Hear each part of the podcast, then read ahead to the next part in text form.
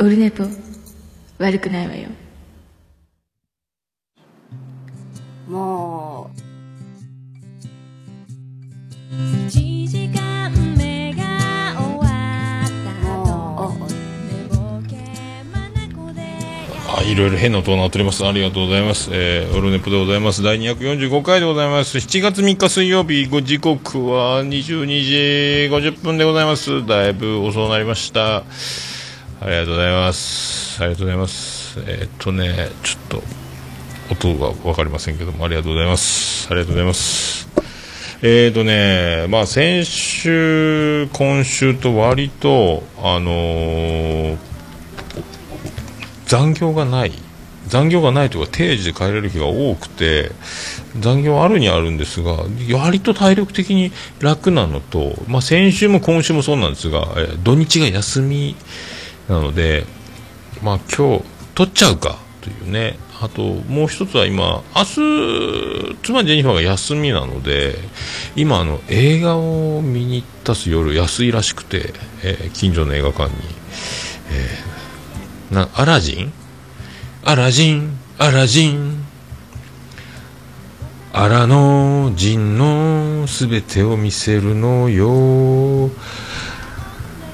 アラの少しも寒くないんですけどもなんかウィル・スミス、えーね、コンビニの店員のいらっしゃいますがウィル・スミスで聞こえるとおなじみのウィル・スミスですが出てるやつなんか長女ブレンダーが前見て大絶賛何回も見たいぐらい面白いらしいんですがあのまあ見るということでしかもあのなのに字幕じゃない吹き替えを見るらしいんですけどね、えー、なんか長女ブレンダーも中村智也か正也か忘れました。だ何やったっけ？の声の人が素敵って言ってましたけどね。でもウィル・スミスとかウィル・スミスですっていう、えー、なんか声がねやっぱそのテンション知りたいので字幕派なんですけど僕はね、えー声優。まあでも「アナと雪の女王」の時はあ松坂子のやつで多分子供と行ったんかな。確かね。そういう気がしましたけど。はい、まあそういう今もう帰ってくるんじゃないですかね。だから一応まあ誤爆しないようにオンエア中のランプはスタジオのとこに。今日ねあのスタジオ風景はさっきツイッターで動画で撮りましたけどこんな感じで撮ってます。でないつもここ2回ぐらい調子乗って動画でツイキャスやってましたけどもあの今回はあのラジオ放送画像だけ画像なしの静止画放送でツイキャスも同時に撮っております。ありがとうございます。あポロさんどうもありがとうございます。定期配信含まあ定期でほぼほぼ定期に近くはやろうかなともうスタジオもできたんでね、えー思ってますけど。ありがとうございます、まあ、そんなこんなでこの夜えだから今日即日配信すると夜中の1時2時までなっちゃうので明日配信します、え今生放送、えーあ動画良かったですか鶴ちゃん。ありがとうございます。何かとね、えーなんかまあ絵が持たないというかわちゃわちゃ一人でやってるので、えーまたあの調子に乗ったらやろうと思いますけどね、えーまあ需要かね、まあ、僕個人的には面白いんですがね容量的にソフトバンクエアなんでね、えーうまくいけばいいですけどね。はい。ありがとうございます。さあ、それでは、えーお久しぶりでございます。1週間ぶり、1回ぶりですかね、えーメールいただいております。えー、ネクスト秘境ラジオ、シーズン4、えービスマルク大先生からいただいております。読んでみたいと思います。えー、桃屋のおっさん、オルネポ最高終身名誉顧問豊作チェアマンのアマンさんおよびリスナーの皆様こんにちは。老後2000万円問題が話題になっていますがおっさんも老後に向けて何か準備はしていますか？あ人生100年時代と言われていますが何を目標に生きればいいんですか？それではお答えください。ということでお答えくださいは書いておりませんが僕が勝手に言っただけです。ありがとうございます。2000万円なんか言ってましたね。えーないっちゅうね。ね、えーまあ老後の準備何もしてないですがなんかあの年金型保険みたいなのは入ってますけどね。大隅さんのお母さんが保険の保険のおばちゃんだったのでそこでもうねあの言われるがまま入りましたけど、えー助かりますね。それぐらいですか？まあ特に何も考えてないので、えーもうね、えーなんとかなるでしょう。まあ恵まれたことに日本人なんで日本に住んでるので、まあ、そこそこいけるんじゃない？と思ってますけどね、えー少々お金なかろうが、まあね、まあ、幸い子供も3人おりますので、子供たちが親を見捨てなければ、なんとかなるんじゃね？って3人力を合わせて、お金出し合って、えーね、ニートのお父さんを助けてくれるんじゃないかと。えーただ100まで生きれるのかという。まあ今ね、あのー今年が、なかなか、ね、あの、わかりませんけども、何歳まで生きれるんでしょうか、もう今年47ですから、重たいですよね、年がね、えーアラフィフですよね、本当に50が近くなってきたので、もう今、本当、iPhone6、6S の字が見えない、文字を大きくしようかなという戦いでもあるので、本当、虫眼鏡持参で、もう本当、瓶とかスプレーとか、缶コーヒーとか、裏の字を、ラベルが見るの大変になってきましたね。えーまさかそういうことになるとは思いませんでしたけど、はい、えーあアポロさんも色紙見るだけでもどうああなるほどね。桃屋の時に貼ってたね色紙がねたくさんスタジオには、えー重ねて積んであったりちょっと飾ってたりみたいなとこなんですけどね、はいまたねいつか触れる時があればね、えー 伝説のポッドキャスターだらけのサインなんですけどね、えーまあ特にね、えーあとなんですか？ビズマーク大先生。何を目標に生きればいいんですか？っていうね、えーそんなのね。僕はもう散々オルネポでも言ってますけど、えー目標とか持たないので、えー夢も希望もなく生きておりますので、えー目の前のことをね、えーただ受け止めていくだけのえできれば楽しい方がいや楽しい方がいいんじゃないみたいなぐらいなので先のことなんか分からせんすからね、えーただ受け取り方は人それぞれなんでそのねおもろく受け取った方が得じゃないかなと思いますけどね、えー文句言ってる人はずっと文句言ってますし文句言ってない人はずっと文句言ってないその違いは何だろうみたいなね、えーいつも笑ってる人といつもしかめっ面してる人違いは何なんだというところですか、えー目標は僕はあんまりね、目の前のことだけを目いっぱいやってればいいと、えー先のことなんか知らねえっていう感じでございます、えーありがとうございます、えーそんなこんなでこんな感じで、えー仕上がっております。ありがとうございます、えー そんな感じですかね。あとねまあ私事でございますけどもあのなんですか、えー兄さんとおっさんのあれですやん。始めました。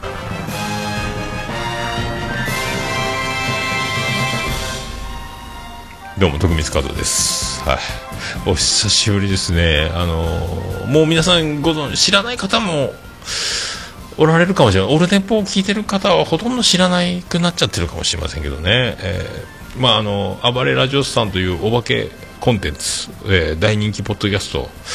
があるんですけど、まあ、あの、そこのね、えー、しげち兄さんっていう、また伝説の、伝説のポッドキャスターがおりまして、えーその方と、えー兄さんとおっさんのあれですやんという番組をやってたんですが、なんか気がついたら今年一回もやってなかったっていうね、えーこの前、あの、晴れて、えー配信したんですが、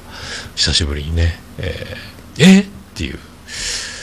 ね、えー、しげち兄さんとやってたんですか？番組。っていうことになると思うんですが、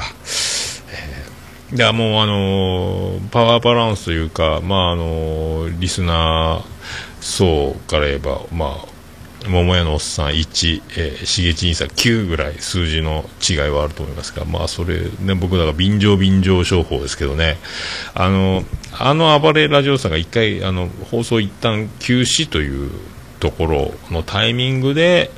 えー僕が岡村隆史オールナイトニッポン歌謡祭第1回を見て燃え尽きて飲み会も東京で品川飲み会とかやっても盛り上がって抜け殻になったところで、えーそんな、えー状態の時に番組やりませんみたいな話になってで、えー盛り上がりに盛り上がって番組を配信しまくってた頃に、えーその暴れラジオスさんの、えー、チアン中先生がねあの楽しそうにしてるんで暴れラジオさんを復活させたという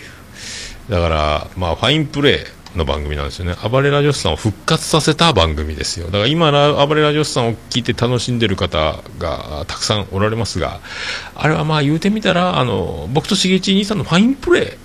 ーでね、あの、チアン中先生を復活までを、えー押し上げたというところ、ここは評価してほしいなと。えーそこだけは思いますけどね。ああ、ドラマ話がね、そうそう、もうね、あれで、あの番組を始めたおかげで僕は北の国からにはまるというね、面白かったですね。でもそういう DVD もね、たくさん、今、毎度お探せしますを、まあ、見てる途中ですが、家族が4月から合流したもんですから、毎度お探せしますを堂々と見るにはちょっと問題がね、えー中山美穂がパンツ一丁で走り回るような、えー中山美穂も歌手活動復活という話もありましたけどね、まだあの、10代の中山美穂がパンツとブラジャーで走り回るような、えーそんなドラマでございますので、えーバンドエイジも頑張ってますっていうね、えーそんなね、えー名作があるんですが、いかがお過ごしでしょうか。はい。まあね、まあ、おかげさんでそうやってあの、まあ、これからね、あの、ちょいちょい、取っていけると思いますので、えーまさか今年1回も取ってないと思いませんでしたけどね、あの、ぜひ皆さんね、あの、兄さんとおっさんのあれですやんっていう番組、えーやってますので、えーよろしく。僕が、あの、いかに人の話を聞いてないかという、あの、言葉のキャッチボールの下手くそ加減もね、まあ、一人喋りの弊害でしょうけど、えーまあ、よろしくお願いしますね。はい。なんすか、ミポリン、ミポリンのあれを見ました？えー、なるほどね。えー、あ、もちろさんどうもです？あ他番組の刺激を受けて復活したくなる気持ちいいよか。ね。そう。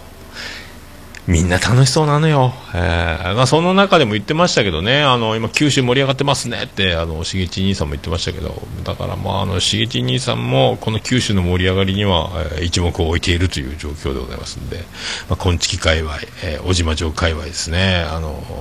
あの辺が今もう元気ですね。ポッドキャスト、日本中のポッドキャストの中でも、割と、えーすごい、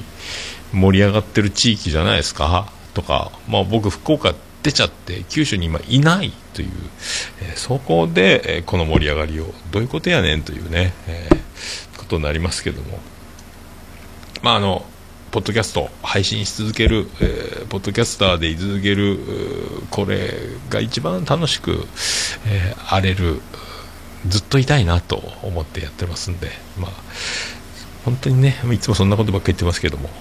それが一番じゃないかなと思うわけでございますね。はい。桃焼きの桃屋プレゼンツ、桃屋のおっさんのオールデイズ・だネッポン。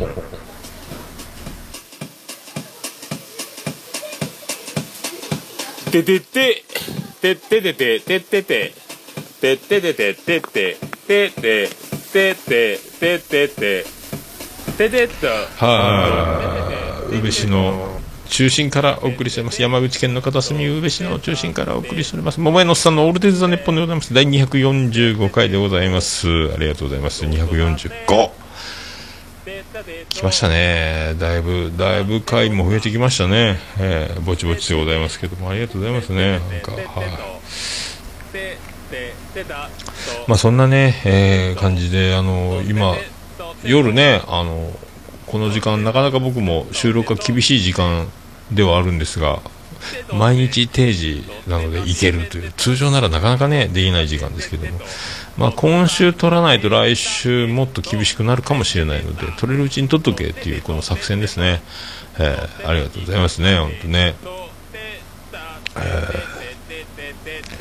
まあそんな感じで、えーまあね、その土日休みだけれども、えー割と忙しく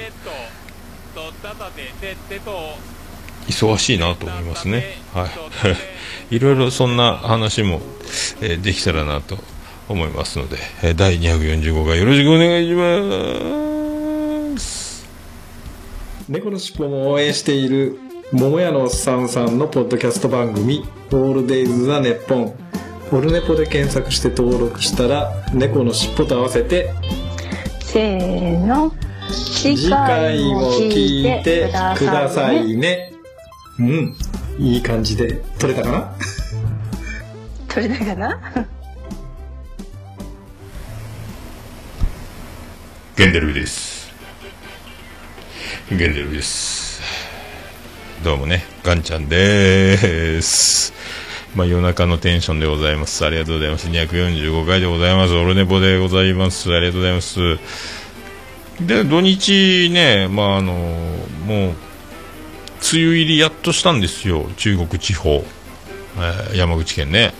で雨降ると窓開けれないのでいよいよエアコンを使おうという。で我が家は引っ越してきて今まで使ってなかった僕一人で1年間、まあ、住んでたので、まあ、子供部屋の長女ブレンダーも、えー次男次郎丸もま長男ブライアンもエアコンの調子はどうだいという、まあ、長女ブレンダーはリモコンがなくて、えー電気屋でリモコンを買ってきたらいけたんですよ。あのメーカーに合わせてボタンをプリセットしてよかったと。で、えー次男次郎丸の方もエアコン割と新しそうだったんですが運転ランプの点滅で、えー冷えなくなるということでアウトエアコンアウトで。で長男ブライアンの部屋もエアコンついてて冷えてたけど途中から5分もしないうちに除湿に変わって熱風が吹き出るという不思議な、えー状況になったのでアウト。ということで福岡から持ってきたエアコンと取り替えるという作業が発生しまして、えー長男ブライアンの部屋のエアコンをまず外す。室外機を外す、えー電線を切る。で、えーフロンガスのつながった配管を外して壁貫通から引っこ抜きそして福岡から持ってきたエアコンをはめて壁貫通導管を通し室外機を置きケーブルをつなぎフロンガスのバルブを開けてエアコン設定するんですがエアコンの本体を壁につけるときにあの簡単にかけれるように、まあ、なんかあのブリキの板みたいなのを壁に打ち付けてそれに引っ掛けてエアコンが壁についてるんですけどまずそれのあの右から出てる配管で壁についてた元々の家の作りだったのがあの左から配管が出てるようなエアコンだったので福岡から持ってきたエアコンが、えー右左逆なんですけど、まあ、それで合わせて穴の右側にエアコンの本体を壁つければ OK と思ってつけたら今度ケーブルが届かないということになりましてあケーブル届かないんなら延長コードであの近所のコンセントから引っ張ってくればいいやと思って簡単にあのややってたらあのエアコンのコンセントって普通のコンセントのプラグと形が違ってて、えなんか直角の L 字型の棒とフラットの棒とついてるコンセントの。1本だけ L 字型になってるんですよ。通常のコンセントの形をよく見れば。えこんな違うんだっていうのをね汗だくになってつけてから気づくっていう。えーってなってやっぱりじゃあ穴の右側じゃコンセント届かないから左に戻さなきゃいけないじゃんってなってどうするどうするってなって、えーでなんか金具が合わないな合わないなと思ったらあの福岡の時に処分した一番古いエアコンのあの金具板を壁につけててそれと違う形の本体のやつを壁にかけようとしたので穴が合わエアコンの本体がつかないので、えー壁貫通の導管とかケーブルとかあの排水管ドレンってやつなんですよそれでもう止まるからいいやぐらいな感じで無理やりやろうとしたんですけどいざ本体のカバーをフィルターとかをあのぐるぐる巻きにしてた袋から取り出してみたらそこにその専用の本体を引っ掛けるための壁に貼り付ける板みたいなのが出てきてもうそれも1時間ぐらい大汗かいてやった後に気づいたんでうまい力やり直しみたいな。壁に穴がいっぱい開いてる。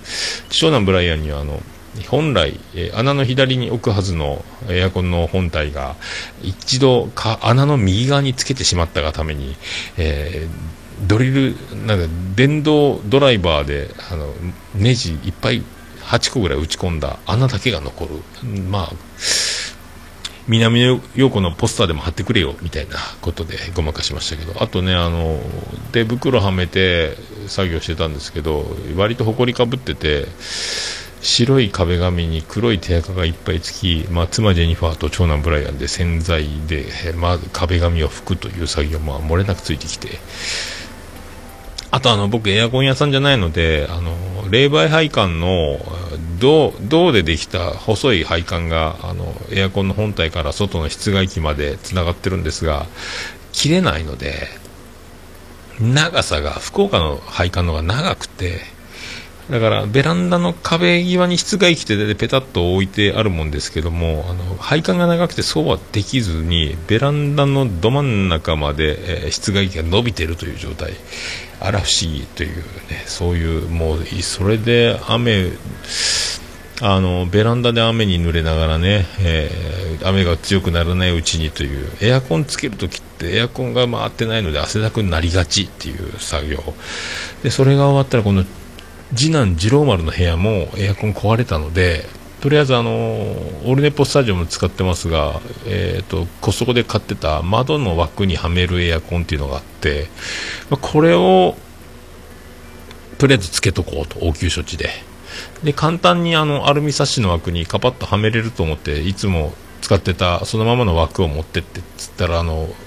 うちの窓の作りがあのフラットなんですよね。あのサッシの溝があの飛び出てないタイプで窓枠から何もあの引っ掛けるものが飛び出てない状態になっててでそういう窓の場合はこういう L 型金具付属のこの金具をご利用くださいってもうその金具がない。どうするよってなったんですけどそういえばオルネポスタジオを作った時のあの穴あき直角の鋼材パンチアングルってやつが2本4 0センチぐらいのが余っててあよかったと思ってそれを、えー窓枠にまた電動ドライバーで、えー打ち付けそこにそのエアコンを設置しはめるという。まあ一日エアコンやってましたね。えーその前日はニトリで買った長女ブレンダーの勉強机、まあ、あの保育士なんでいろいろなんかお遊戯の材料やら工作やらあとなんかあの行政なんか公務員なんでその日誌日報みたいなので1年目はつけなきゃいけない。いろいろ机仕事があるんですが机買ったものの組み立て式で、えー六角のネジでいっぱい締めて作らなきゃいけないので、えーつく1ヶ月ぐらい放置しててそれも前日僕土日休みがやっと来たので、まあ、一緒にあの組み立ててあげましょうということで、えー机も組み立ててあげーの、まあ本当にそういう、えー土日を過ごすというね、えー汗だく。その前の日は金曜日が、えー宇部宇部市で僕あの初めてついに行きましたね。あのビアガーデンに行きました。やった。ビアガーデン行ったよ。さあ。ビアガーデン行きました。ありがとうございます。どうも徳光加藤です。はい。ビアガーデンやっと行きましたね。まあねでも前回ねあのバス停で、えー夜中寝てしまうという悲しい事件がありましたので家に帰るまでがビアガーデンって自分に言い聞かせてね。でももう生ビールを、まあ、ヘトヘト汗だくで仕事した後にビルの屋上で西日を浴びながら汗かきながら生ビールをぐっと飲むともう酔いがすぐ回って寝そうになりましたけども、えーなんとか持ちこたえましたね。まあ二次会のカラオケ大会は、えーノンアルコールで済んだのでここが良かったですね。助かりました。ただ今週も会社の今度は飲み会がまたあるので家に帰るまでが飲み会という、えーで土曜日は、えーサッチャー女王がなんかご飯食べに昼食べに行くぞ昼、えー金曜日ベストコンディションでね終ええー土曜日ベストコンディションで迎えたいなと。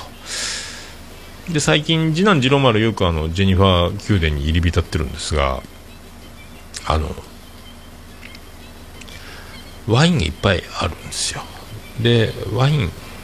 で僕ねワイン家にないので次男次郎丸にちょ行ったついでになんかもう安い余ってるワインあったらあのもらってきてこいもらってこいよっつって頼んどいたら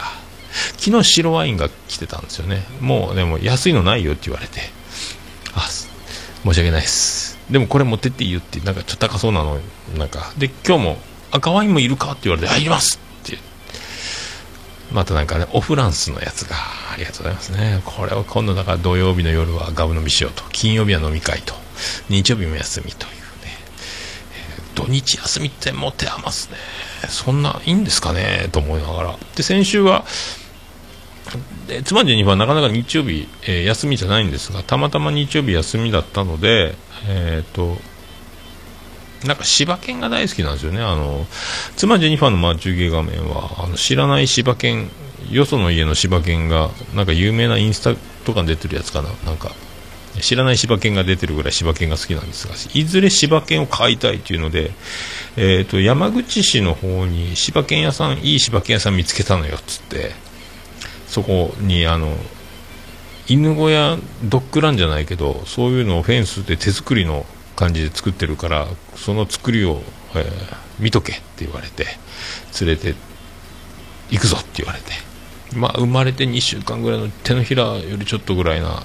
黒い柴犬と茶色い柴犬がいっぱいいてね賢いっすね今ね柴犬って。あこんな感じなんやと思いましたけど。であの足場パイプを使ってあと金網あの網目のフェンスとあと人工芝は臭くなるよって言ってたんですけどね。あとなんか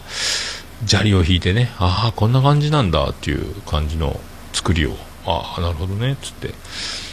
でまあ妻ジェニファーはねいつかオスの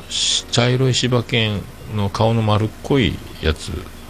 欲しいな言ってて。でも名前どうするんで顔見て決めたいなというそのいつかね買う時が来た時に。でもやっぱ柴犬でオスだったら俺は工作という名前を付けたいなっていう提案はしますけどね、えー柴犬でね柴工作っていうなんとなく寄った名前にしたいなと、えー出世しそうじゃないですか肩書きがね、えー会長柴工作とかね。いかがですかと言ってるんですが多分ダメだと思いますけどね。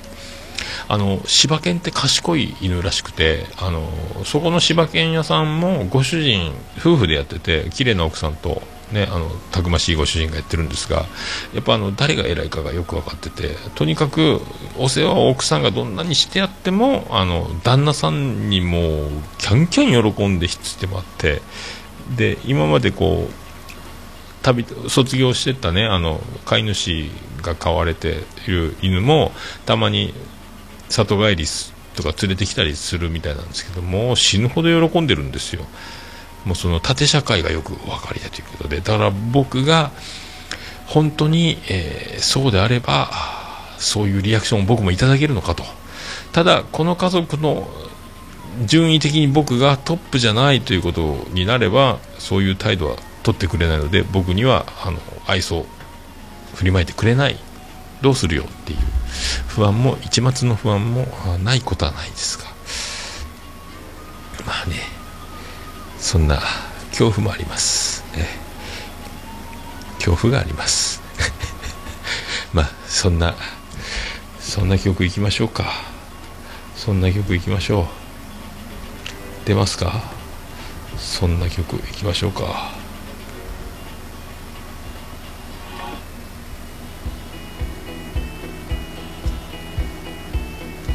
ビアンコネロで君がいた風景。あの日見た夕地悪で家路につく僕の足。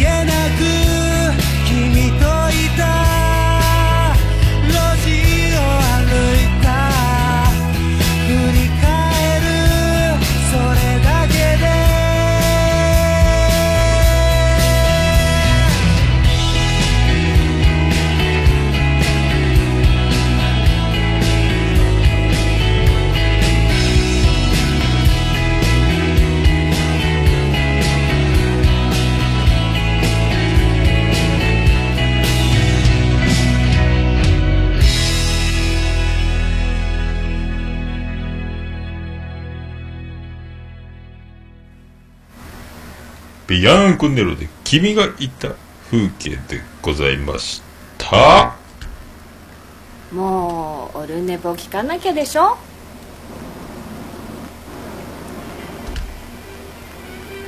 はい、お送りしております。245回でございます。オルネポでございます。ああ、もちおさん、ああ、もちおさん、そっか。ゲーム大好き DX2。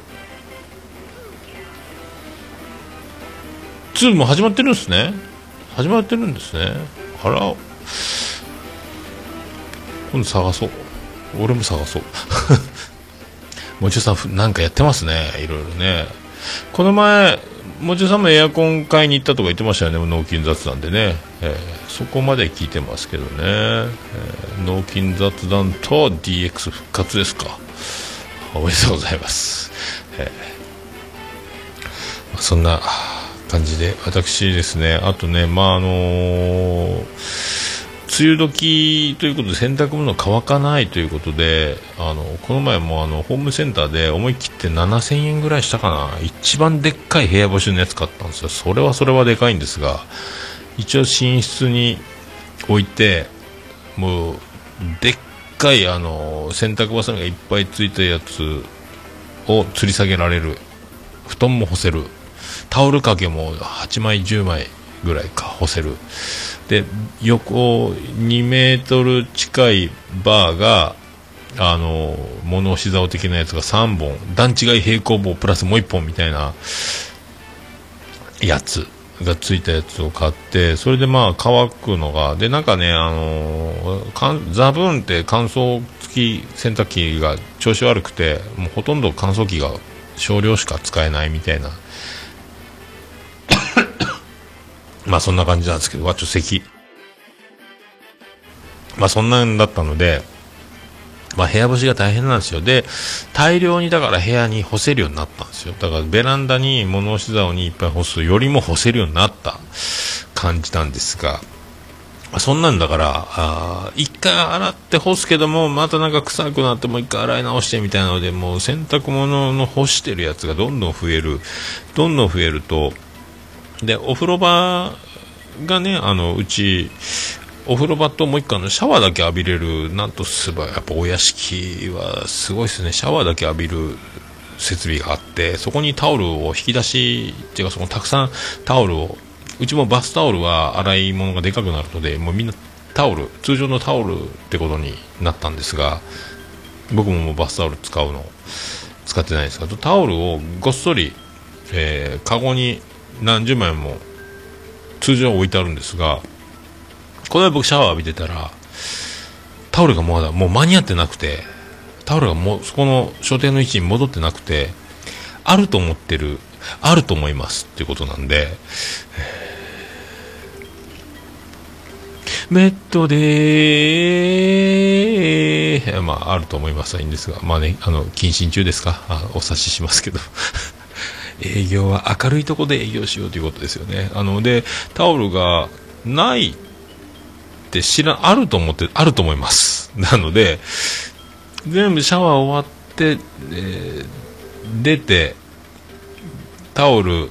ないってなってどうしようってなって体濡れてるどうしようってなってこれは参ったなと思ってとりあえず脱衣所で脱いだあ T シャツかなんかで軽くもうねあの汚れ物っていうかねあの洗濯する洗濯物行きの T シャツで体を一回軽く拭いとかなきゃいけない状態まで追い込まれて、えーあの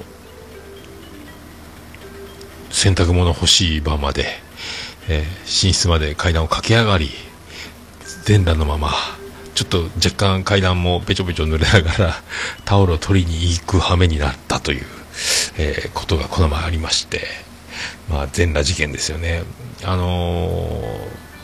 前はね洗濯物を全部脱いでから洗いたいということで、まあ、あの洗濯機が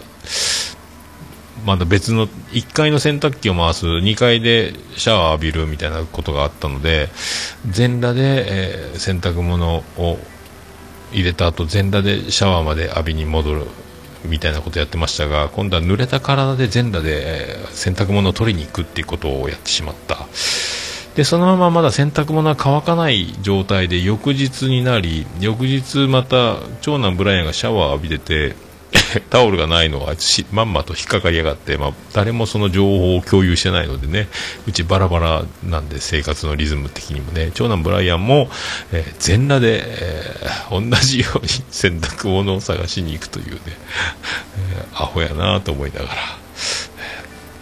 もういい年頃の高校生が全裸で歩くのをね、えーなんで見なきゃいけないんだという、えーそれはそれは嬉しいことではないですがお前タオル最初にだからまあ最初にタオルあるもんだと思うことに問題があるんですけどね、えーないかもしれないというこれからはねあの危機感を持って、えー行こうじゃないかと、ね思いましたけど。タオルゼロ、えー親子2代同じ過ちという、えーずぶ濡れなんか階段濡れてんなと思って上上がってったら、え全裸でタオルを探すブライアンがいたという、驚きですよ。まあ全裸のブライアンなんかなかなか見ませんですからね、えーびっくりしますよねこっちとしてもね。生えとるやないかってなりますから。皆さん本当お気をつけください。ありがとうございます。まああとねちょっとしたプチ情報ですけども。この前あの慌てて歯ブラシに歯磨き粉を一回あの歯ブラシ歯磨く時歯磨きの時あの水で歯ブラシを濡らしてからパッと歯ブラシに歯磨き粉をあの小指の爪半分ぐらいちょっとだけ乗せるんですがその時に、まあ、老眼でピントが合ってないのが一番原因なんでしょうけどあの歯ブラシをペロペロペロっとあのなんですか魚でするようなことな状態になって毛がプリンとあの弾くわけですよ。するとあの歯磨き粉が弾けたんですよ。ブラシの上で。あの坊主の頭を触るとあの気持ちいいじゃないですか。あんな感じであの歯磨き粉を乗せた状態であの坊主の頭を触ったみたいな状態になって飛び散って目に入って、えー歯磨き粉目に入るとめっちゃ痛いっていうのたうち回るぞということを皆さんあの経験ない方が多いでしょうからあの歯磨き粉目に入ると相当痛いよという、えープチ情報だけは言っておこうかと思います。はい、え。ーそれであと朝ごはんねあの目玉焼きを昔は焼いてたんですがめんどくさいので最近ゆで卵にしたんですよね。でトースト1枚と朝ごはんはゆで卵とあとお昼の弁当の時にみんながいらないっつってもらうインスタント味噌汁の味噌をもらって帰ってきてそれをお湯に入れて味噌汁と食パンと不思議ですよね、えー味噌汁と食パン。でゆで卵なんですが、えーでジェニファー王国で、えー取れたいちごとかあのビワとかイチジクとかあの桑の実とかいろいろそういうのでジャムを作ってくれるのでそれマーガリンに多めのジャムでもうパンなんにカロリーをドンとつけたようなやつとゆで卵と味噌汁なんですがゆで卵が僕この前ねあの次男次郎丸にホットケーキかお好み焼きを作るときに卵冷蔵庫から取れって言ったときにあのゆで卵を俺に渡しやがってで生卵と思ってゴンって割って片手で入れろ割るんですがなゆでとるやないかいって通りでおかしいと思ったっていう事件があったのでゆでた卵にはマジックで僕あの湯って書くようにしてるんですよね。あの生とゆでかみんな判定できない。僕が勝手にゆで卵を仕込んで準備してるのを間違われると困るし朝ごはんの段取りがみたいなのがあったのででそれがゆで卵消えてて作るのすっかり残業とかでゆで卵準備忘れててでもなんかゆで卵いつも置いてるところに卵が置いてあったのであつまりジェニファーが茹でてくれてたんだと思って。つまりジェニファーにゆで卵あるとこ使っていいと？って聞いたら「うんいいよ。ゆで卵あるやろ？ああありがとうありがとう。じゃあ使うよ」って朝ゆで卵それをゆで卵と思って割ったら生卵だった。というね。まあ僕も用心深いんで、まあ、殻をちょっとだけひびを入れてちょっとだけ殻をめくってみたら薄皮の向こうにもう生の白身がぷよんぷよんと。そのまま、えーちっちゃいあの小皿にラップをしてそのまま台所に置きましたけど生卵やったよというね皆さんゆで卵と生卵お気をつけくださいという、まあ、食品恐るべしという。あとねあのちっちゃい冷蔵庫を2つ使ってるんですよ。あの階段が通らなくてあの大きい冷蔵庫を買えなかったので、まあ、そうなってるんですが保冷剤がいっぱいあってでなんか割と冷蔵庫のあのハードオフでいやなんかリサイクルショップかで買った古いやつと新品のやつが古い方が勢いよく冷凍庫の扉2段式の上のあの4分の1ぐらいが冷凍庫で4分の3ぐらいが冷蔵室みたいな感じの2枚扉の一人暮らし用みたいなハイアールの冷蔵庫があるんですが勢いでポンって1センチぐらい薄く扉が開いた状態によくなるんですよ。気をつけて閉めてないと。で開けっぱなしで、えー生ぬるい部屋の空気外気が入ってくるのでじわーっと中で溶けててで慌ててあと気づいて閉めるとじわっと溶けたところが固まるので保冷剤がちょっとだけ蓋の閉まった状態を押し出すようなところでだるまさんが転んだみたいな振り返ったらちょっとだけ進んでるみたいな状態であの扉が閉まりにくくなってたのがそのまま固まってしまってるのでこれをぶったたいて、えー冷凍室のちゃんと中の方まで入れとかないと扉の邪魔になると思ってで最寄りのペットボトル製の簡単酢ってあのちょっと味のついたもうそれかけてすぐマリネになるみたいなあの優しいお酢的なやつの簡単酢っていうあの簡単にお酢使えますよみたいな美味しいですよみたいな味がついた酢があってペットボトルがあって新品と使いかけが置いてあったんで新品のやつでどついてやろうと思って保冷剤を溶けかかって固まった保冷剤を。でドーンと思いっきりぶっとついたらですねその入って使いかけと新品のように見えたそのお酢のペットボトルはどちらも開封されていたという妻ジェニファーマジック、えー使いかけのほとんど入ってない終わりかけの5分の1ぐらい残したようなえ酢とほぼ満タンに見えた酢どちらも空いていたという。ねこれでどついたんでえーロケット花火じゃないですけども蓋がポンーンって勢いで開いてそのまんま後ろの食器棚の扉を全部バシャーと。で台所をエアコン節電するためにリビングと仕切るために僕カーテンつけてるんですがエアコンのロスでねあの大キッチンの方は冷やす必要ないのでそこ仕切るようにつけてたカーテンにバッシャーっと。酢がしかも簡単酢ってす味がついてるの。で砂糖とかいろんななんか柑橘とか混ざってる。味が整えられた酢なのでただの酢じゃねえというね、えー余計に、え超臭いって妻ジェニファにまた怒られるというね、一応拭いたんですがバレまして中匂うねっていうね。あ実はこぼしたんよというね。酢にはお気をつけくださいという、えーそういうこともありますので皆さんあのご自愛ください、えーそんなところでございます。さあこのコーナー。ハッシュタグ。ハッシュタグルネポ。レポ。クリス・ペプラです。ハッシュタグオルネポでございます。こちら、ツイッターで、ハッシュタグ、カタカナでハッシュタグでつぶやいていただきました。ありがたいつぶやきを紹介するコーナーでございます。新しい方からいきたいと思います。ステディさんからいただきました。240回本編、244回本編拝聴オルネポ聞いている女子は幸せになる説半端ねえ。あ、おっさんみたいにできちゃったのやつじゃないんですよね。オルネポジローマルくんインスタで見たけど、おっさんに似ててがっちりしてるんですね。適当な性格は誰に似たんでしょうかねわらわらということで。えーさらに、えー続きリプライ的にもう一個ステディさん244回自他戦コーナーのタイトル「ボッダックストになってるわらわらポッドキャストってなっててポッドキャストってなんやねん。ポッダキャストってなんやねん。そう綴り間違ってましたねポッドキャストね。えー PODACST がポッドキャストなんですが僕 PODACST ってなどこでどうなってこうなったのか分かりませんけどもう全部あのおかげでえーおかげでね直しましたのでありがとうございます。はい。あそうですか。インスタでね、あ、そう、釣りに行った時のインスタか、あ二郎丸。あ、でかいんですよ、多分ね。僕は小6の時に170センチあったんですけども、それほどはでかくないんですが、割とでかい方ですね。で、最近だから、ジェニファー宮殿でうまいもんばっかり食べて、もうちょっとね、あのー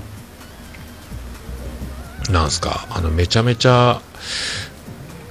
うまいもん食いすぎて、ちょっとデブがすごいんですよ、最近ね。でも、あの、次男、次郎丸を長男ブライアンと、まあ、長女ブレナもいじるという感じで、もう本当リビングでパンツ一丁で寝転がって、えーニンテンドースイッチをやったり、録画見てたり、テレビ見てたり、とどですね、もうね、どうするんですかね、あそこまで太ると身長伸びたくなるんじゃないの？とか、まあ、まあ面白いからいいんですけどね、まあそんな感じ、えーそんな感じですね。そうそう、それとね、あのーまあいいか、それ後で話すか。まあ後で話そうか。まあいいか、まあついでだから。その釣りに行った時に、あのー妻ジェニファーの同僚か誰かに、こういう、こんなにいっぱい釣れたのよっていう、僕が撮ったやつじゃないですけど、妻ジェニファーが撮ってた動画があるみたいで、僕が撮ったやつかなこんなにずれたんよって見せてたら僕の声が入ってたみたいで「えこれ旦那さんの声なん?」つってなんかすごいねって褒められたという。なんか YouTube かなんかやられてるのこの声。なんかやってんのって。で妻ジェニファーはまあなんかやってるみたい。ポッドキャストとは言ってないみたいですけども。なんか一人で勝手にやってるみたいやけどねってすっとぼけたという話を。だからもう僕の声があまりにもかっこよくてこれは一般人じゃねえだろこの声っていうふうに、えー妻ジェニは聞かれたという。だからあのそういう聞かれたよって言われたんで、まあ、僕はあの博多のクリス・ペプラーだよって言え言えばわかるから一応伝えといてっていう、えー謎の返しを託すという。多分伝えてないと思いますが一応報告嬉しいお言葉とさせていただきます。ありがとうございます。えー、なおさんからいただきました。ラジオネーム宮直さんですね。ポッドキャスト聞きました。ツイート6月29日、えー丸2ということでおたこばラジオ。オルネポで紹介された通りの可愛い声でずっと聞けます。というのがまとっております。ありがとうございます。はいキキさんやってるおたこばラジオ。可愛いですね。いつか会える日を楽しみに、えー、なおさんもよろしくお願いします。ありがとうございます。そして、ここ最近、ポッドキャスト聞きましたツイートの中に、えーオルネポ入っております。えーすごいですね。ユトタワー、デストロイラジオ、人間病院、寄り換え、PPOD、ペペオバですね、切れ長、女体地蔵、こんちき、桜通信、もちとも、まあ、一番オルネポちっちゃいやん。でかい番組ばっかりの中に混ぜてもらいましたありがとうございます。ありがとうございます。え続きまして大場さんついに発表小島女感謝祭。感謝祭。いろいろ面白い企画,、ま、企画が満載なのでポッドキャスト配信者の方もリスナーの方もぜひご参加くださいという引用リツイートにオルネポハッシュタグですね。ありがとうございます。その、何を引用リツイートしたかというのは、マーヤさんのツイートで、えー8月31日から9月1日にかけて、小島女感謝祭やるよという、昭和レトロ飲み会、アロマの学校におたまお泊まり、福岡のポッドキャスターさんと一緒に公開収録、マーヤとハグ会、まゆゆとジェキ会、薬膳カレーランチその他、共催予定北九州の片隅早田湖の海中生活農家の種オルネポ詳しくは次回配信でっていうことですけど昭和レトロ飲み会。どこやろあのいつもの行きつけの店で飲むのかな。アロマの学校にお泊まりってこれマヤさんのこのサロンで泊まるんですか。ということはここに泊まれればマーヤさんが、えーネグリジェで手をつないで寝れると。寝る前にハグしてくれると。もう眠れないんじゃないかという男子。男子泊まっていいんですか？これ大丈夫ですか？眉ゆとチェキ会。チェコスロバキアではないですよ。チェキ会ですよ。すごいですね。薬膳カレーランチ。これは歯磨き粉を目に入れた時よりも、えースパイシーじゃないかという。いろいろ大丈夫ですか？これセコムしてますかね？大丈夫ですかね、えーすごいすごい応募者。大丈夫ですか？これ。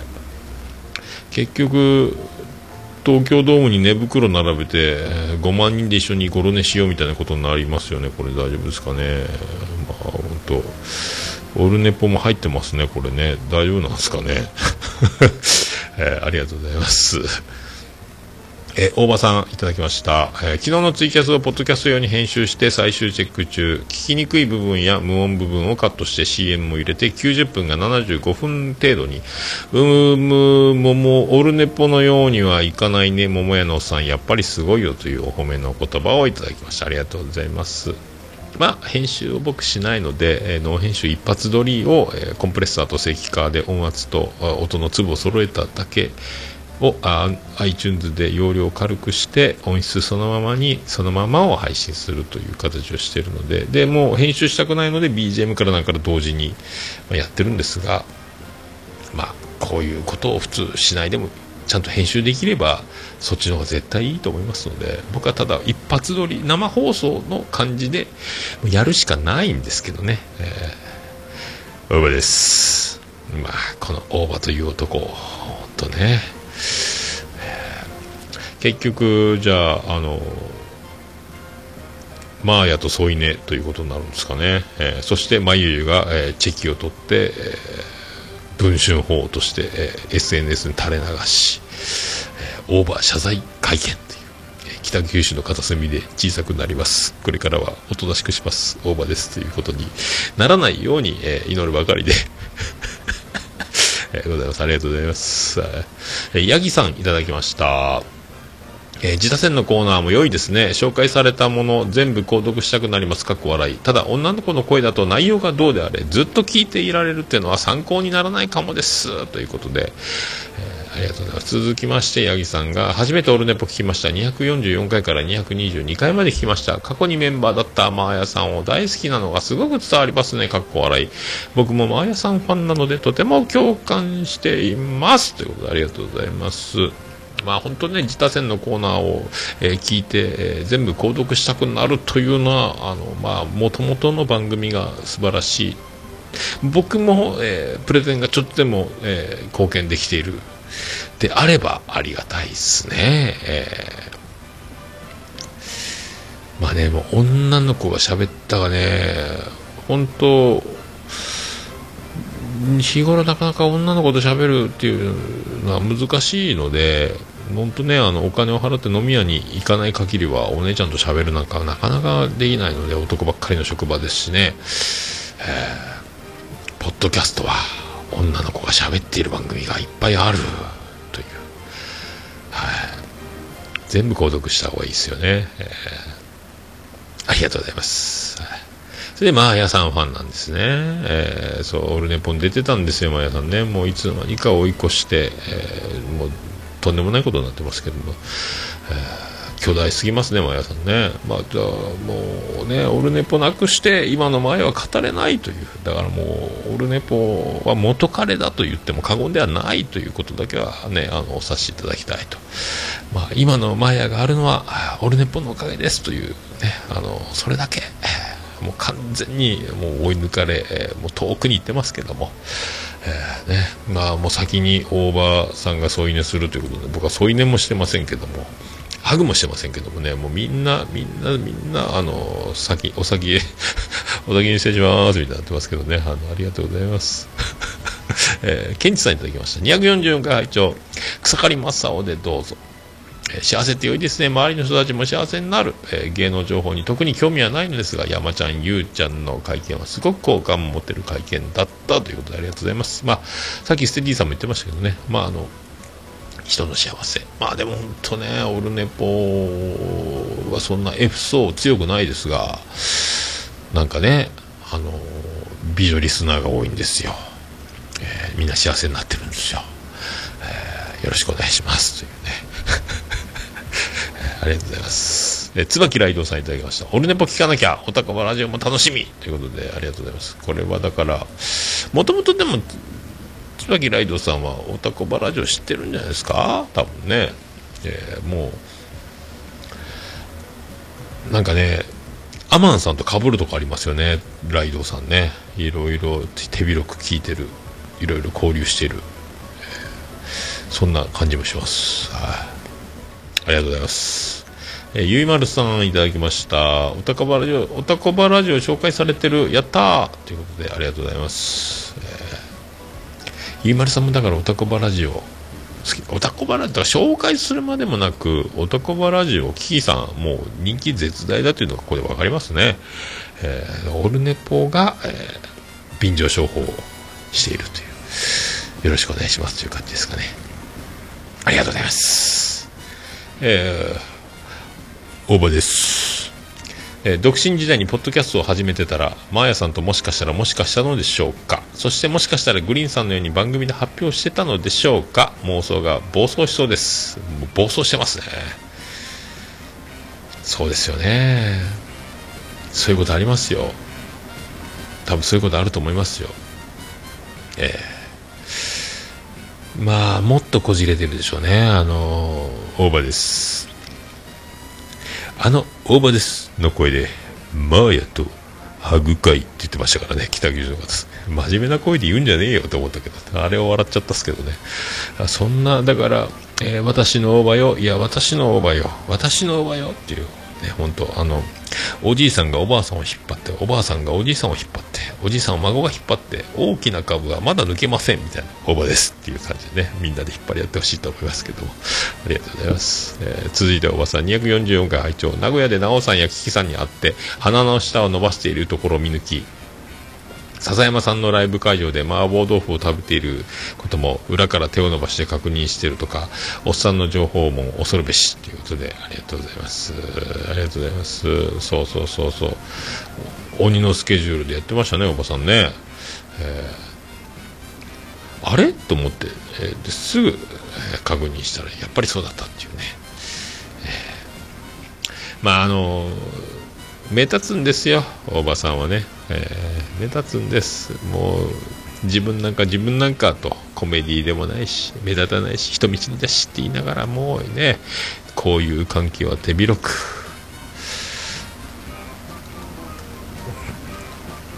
積極的にあっち行きこっち行き。ね本当もう奥さんも気が気じゃないでしょうけどね。うちの主人がどこまで何をやってるか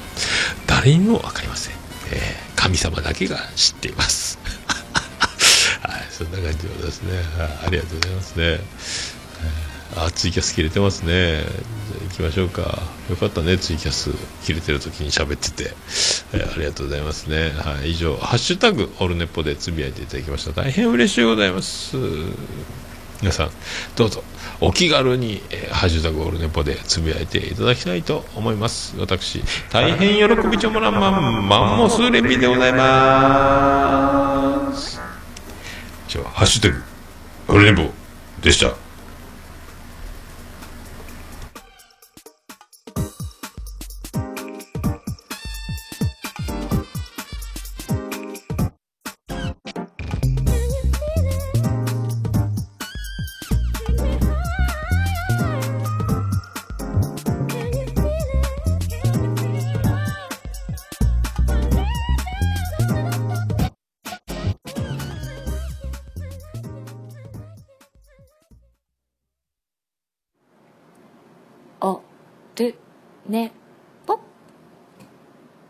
もう何ですか？オルネポ好きオルネポ好きはい、滞りながら、はい終わりました。245回でございます。ありがとうございました。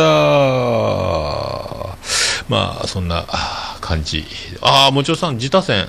ゲーム大好き DX で紹介していただけるなら、自分番組、出ますよ。なるほど。そうや。またもちろさん出ればいいのよね。また調整しましょうかね。もちろさんね。えー僕もちょっともちろさんの番組聞いとこう。またちょっとね、また忙しく、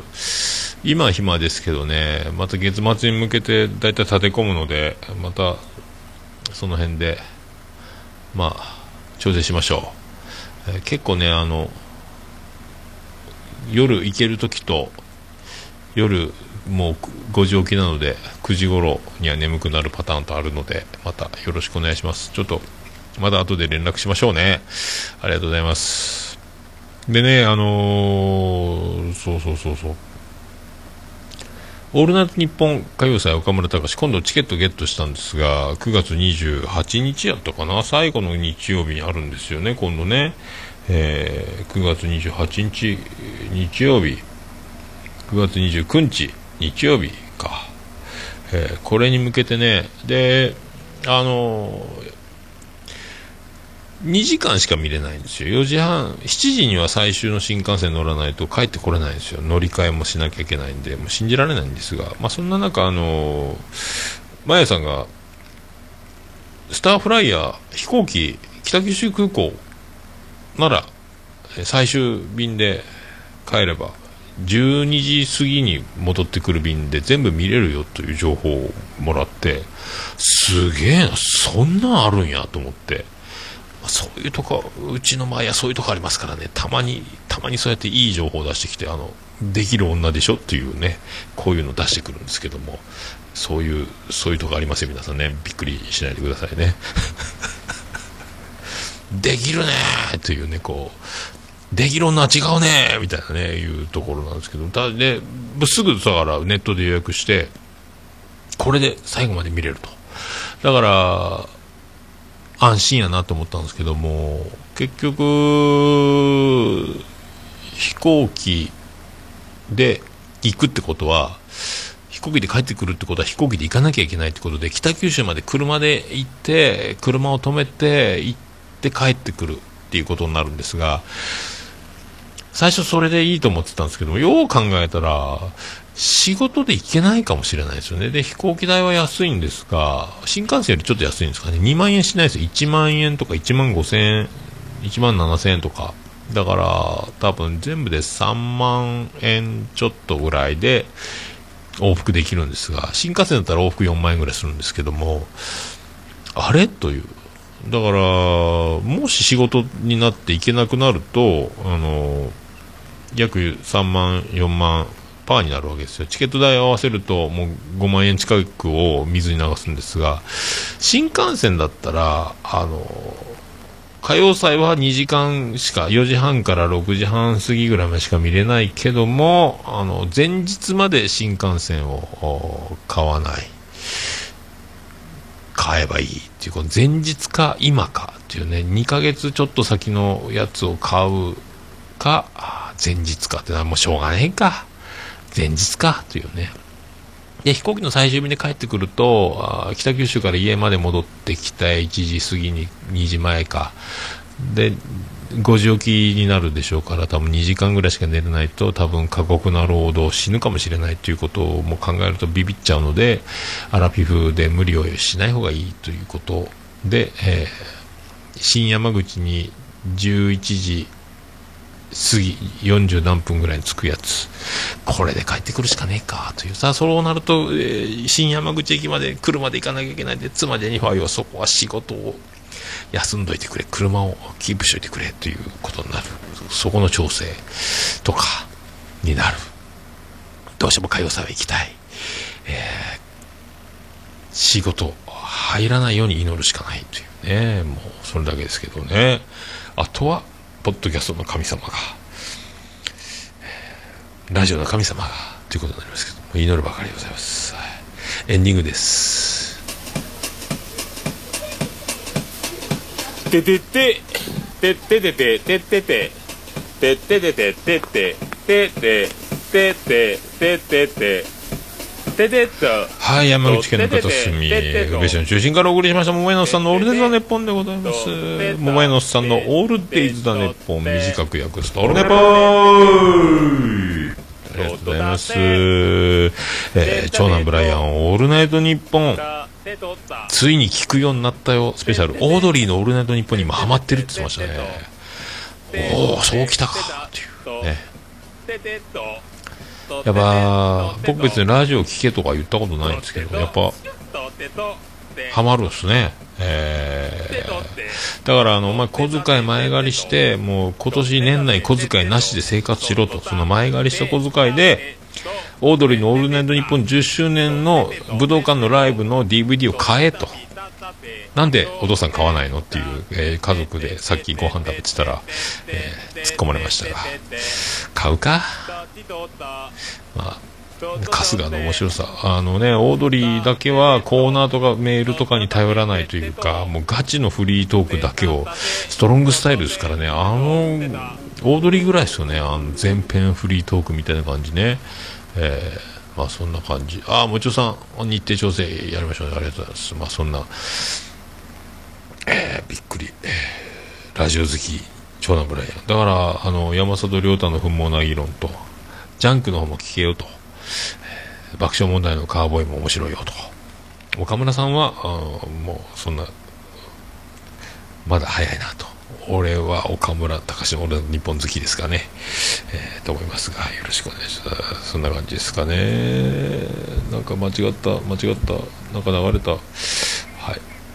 さあ、そんな、オルネポエンディングテーマでございます。言いましょう。バディで星の下星の上。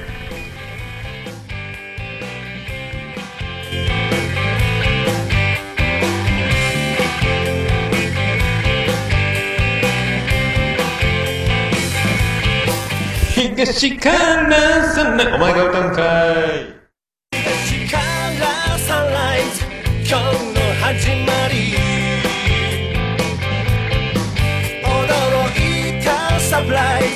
身を引くもにも。ドライな関係壊すためにプライ。必要なのは愛のカンバセーション。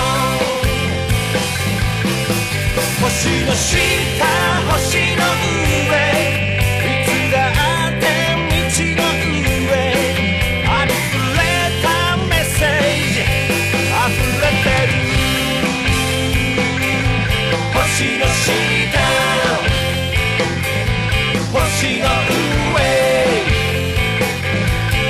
の下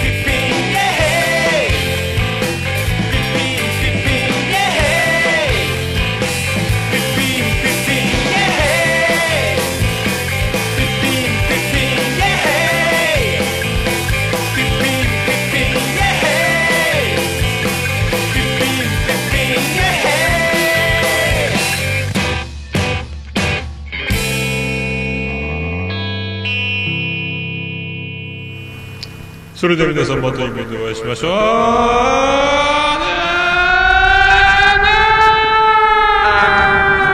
福岡市東区若宮と交差点付近から全世界中へお届け。桃屋のおっさんのオールデイズ・ザ・ネポー。俺でもポピュチュモジュモンライ